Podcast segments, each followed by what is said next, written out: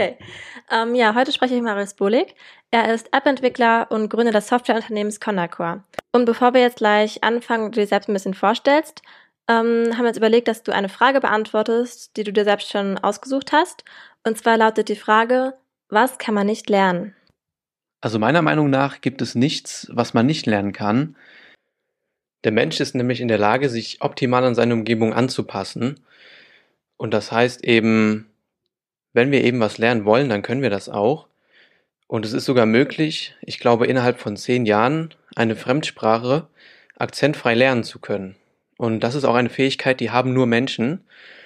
Und die sollten wir auch optimal ausnutzen, um einfach unsere Träume verwirklichen zu können und um einfach unsere Leidenschaften ausleben zu können.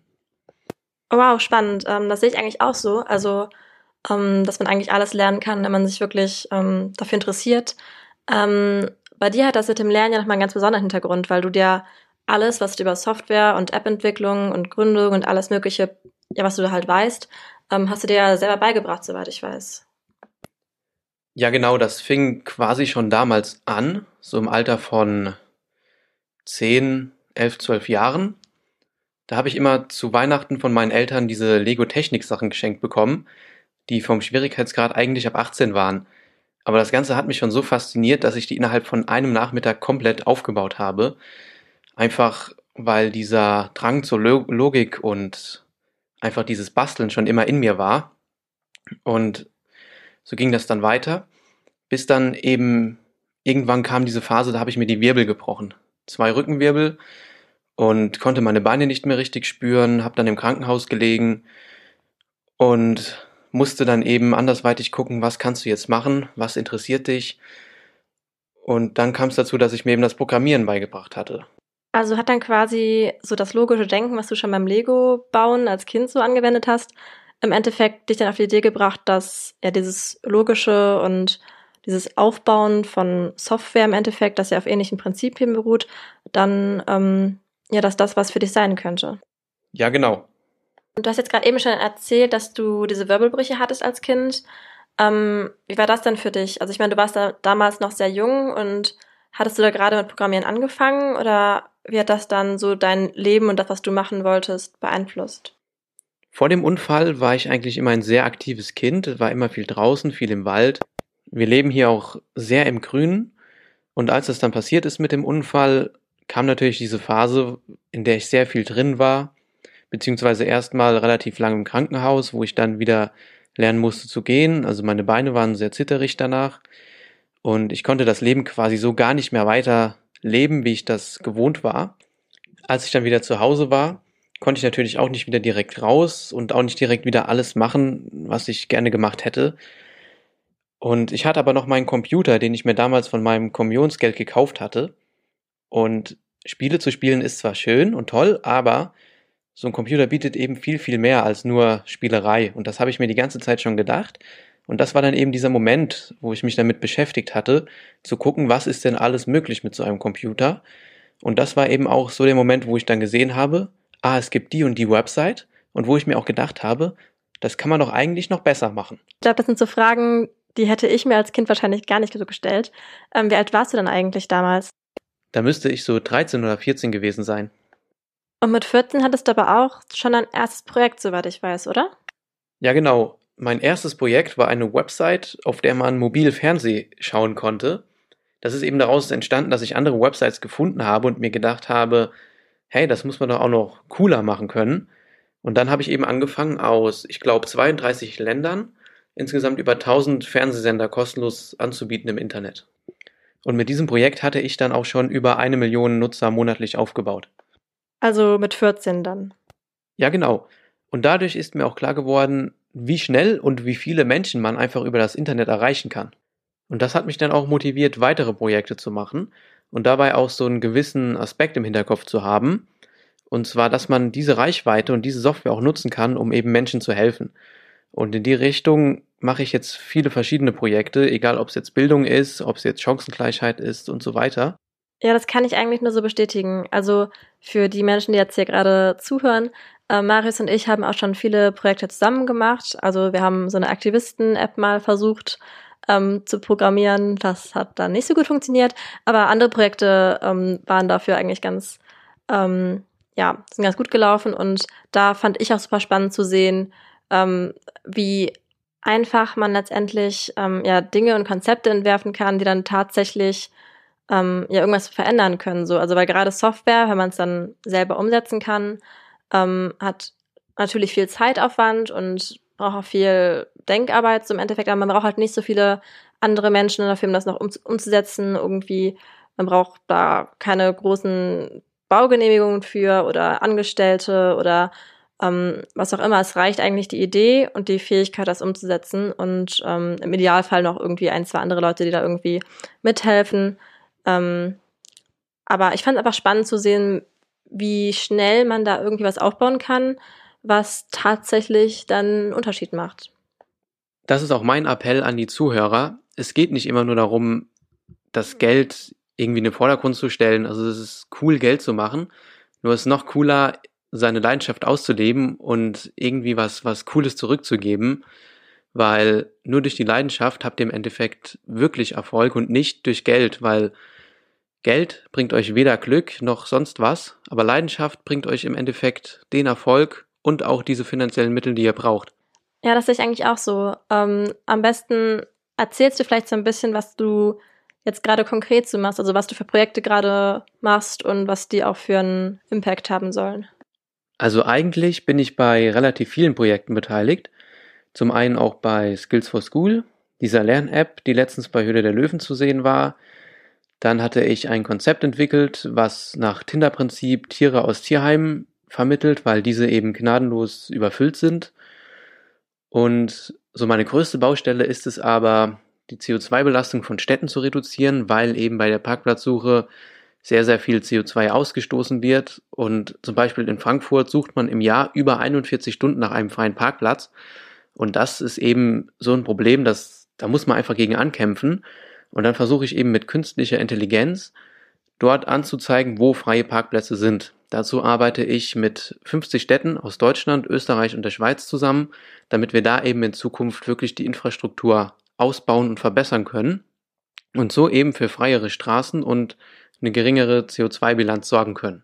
Soweit ich weiß, ja auch noch gar nicht mal alle Projekte, an denen du so arbeitest. Also ich bin immer äh, ein bisschen überrascht, wenn irgendwie da noch ein Projekt ist und da noch ein Projekt ist und ich frage mich mal, wie machst du das eigentlich alles zeitlich? Ähm, aber ja, super cool auf jeden Fall.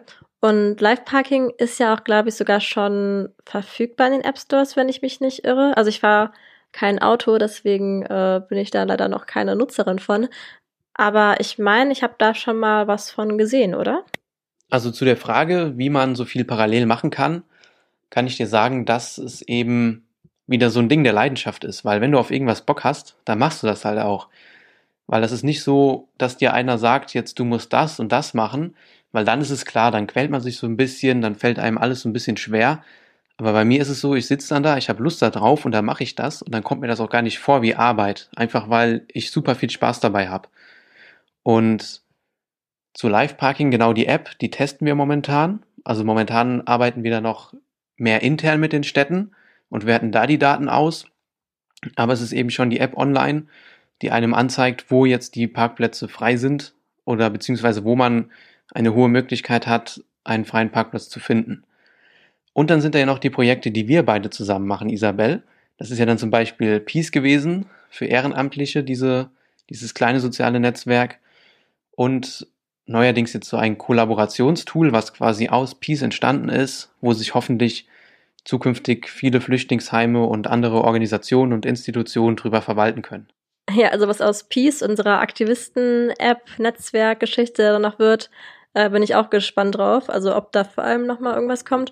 Ähm, aber ich freue mich auch sehr auf die anderen Projekte, an denen wir noch arbeiten, das stimmt schon.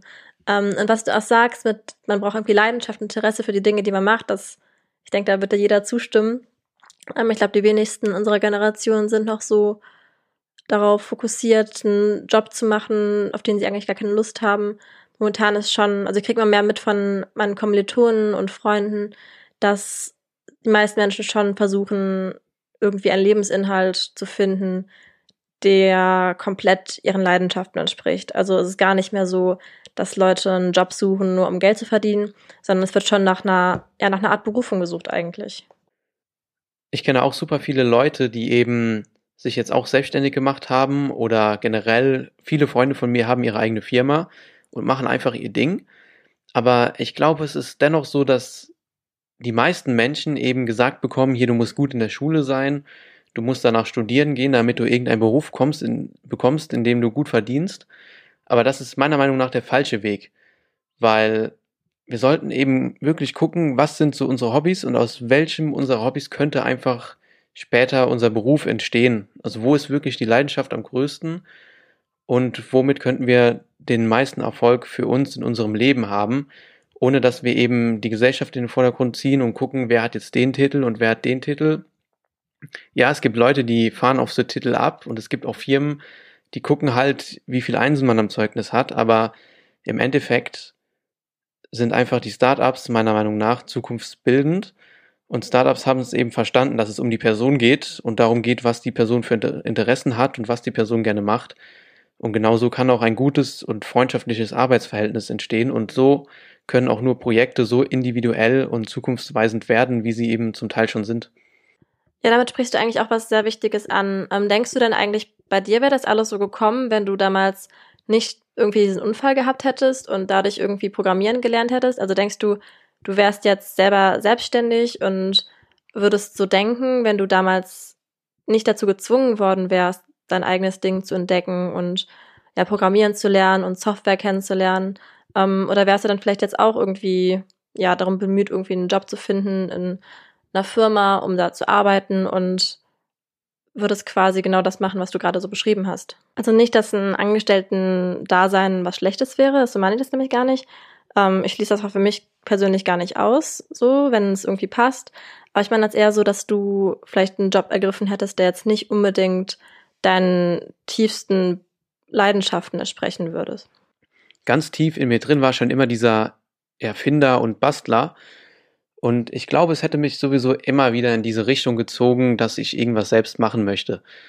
Auch in Praktika habe ich gelernt, dass das Ganze einfach nicht so meinen Vorstellungen entspricht. Also ich möchte gerne in meinem eigenen Tempo voranschreiten und ich möchte eben gerne meine eigenen Ideen verwirklichen. Und das ist so tief in mir eingebrannt, dass es mich wahrscheinlich immer in diese Richtung gezogen hätte.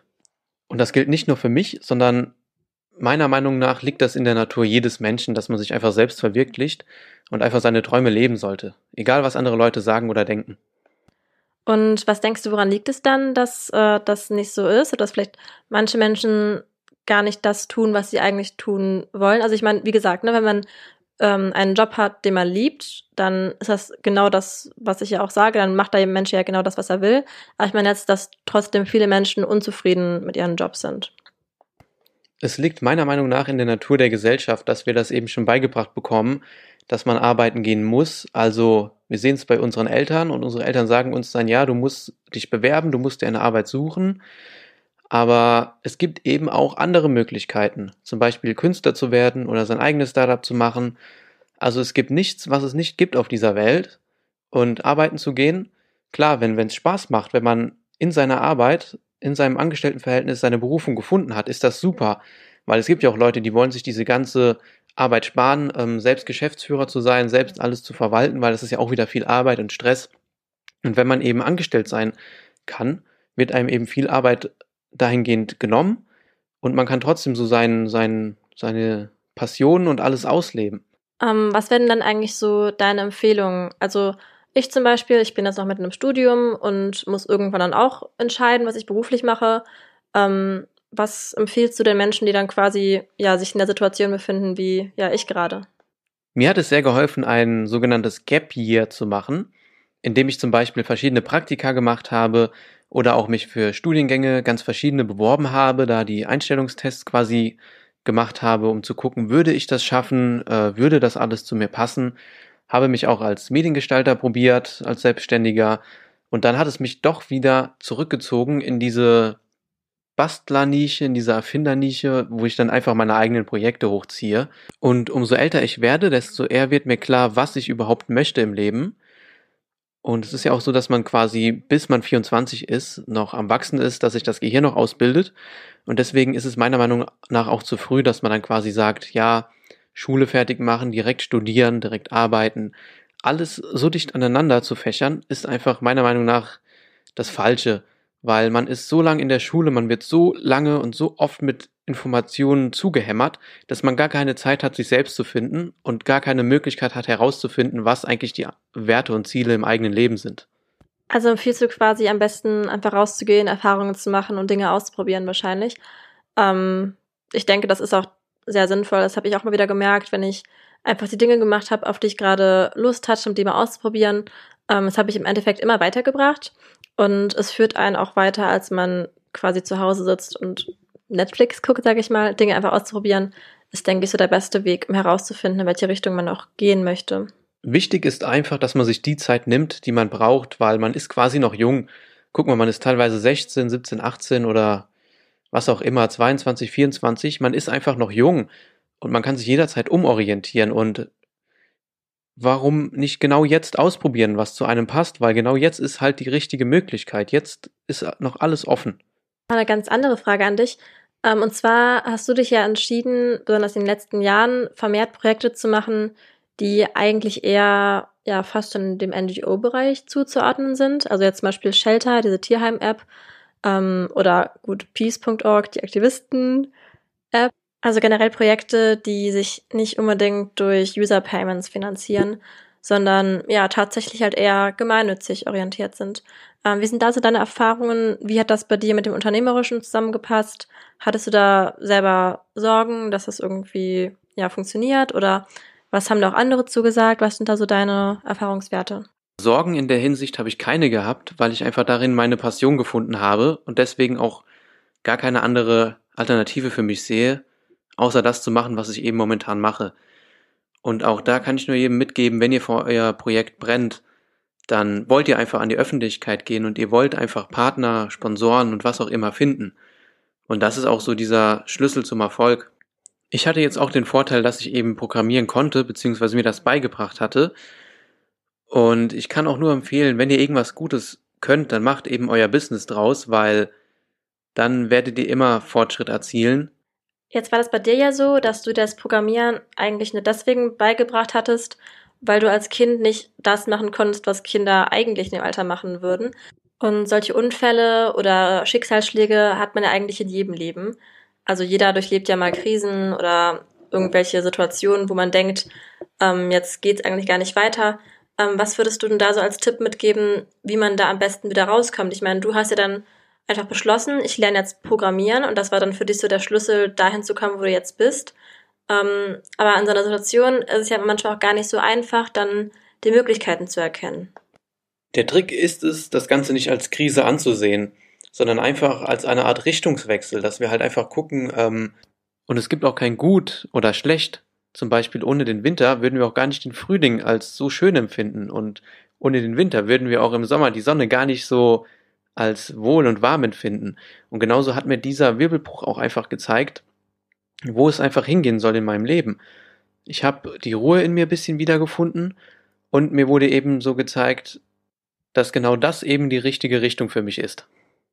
Also wenn ihr mal in einer Situation steckt, in der ihr nicht wisst, was ihr jetzt machen sollt, dann denkt nicht daran, was ihr jetzt nicht mehr machen könnt, sondern denkt einfach daran, was ihr stattdessen machen könnt. Das ist wahrscheinlich auch was, was man auch selber erstmal lernen muss. So, weil ich glaube, wenn man in der Situation selber drin ist gerade, dann fällt es doch schwer, sich sofort zu überlegen, so hey, und wofür ist es jetzt gut? Ähm, das ist wahrscheinlich auch einfach Übungssache und ähm, funktioniert wahrscheinlich nicht direkt auf Anhieb. Womit wir eigentlich auch schon wieder direkt bei der Anfangsfrage sind, wenn man es darum geht, okay, was kann man nicht lernen? Und du sagst ja, eigentlich, wenn man es wirklich will, kann man alles lernen. Und dazu zählt dann wahrscheinlich auch so der Umgang mit solchen Lebenserfahrungen. Ich bin immer noch dabei, richtig rauszufinden, was da am besten hilft. Was auf jeden Fall schon mal ein guter Anfang ist, ist Meditation. Dazu gibt es auch super Apps. So eine Meditation, die dauert knapp zehn Minuten. Man legt sich kurz hin, macht die Augen zu und bekommt dort wirklich viel mitgeteilt, was einem im Alltag hilft. Auch sich mal eine Pause zu gönnen, ist sehr wichtig. Ich habe zum Beispiel auch den Fehler gemacht, dass ich zu viel gearbeitet habe und um 6 Uhr schon angefangen habe und um 23 Uhr erst aufgehört habe.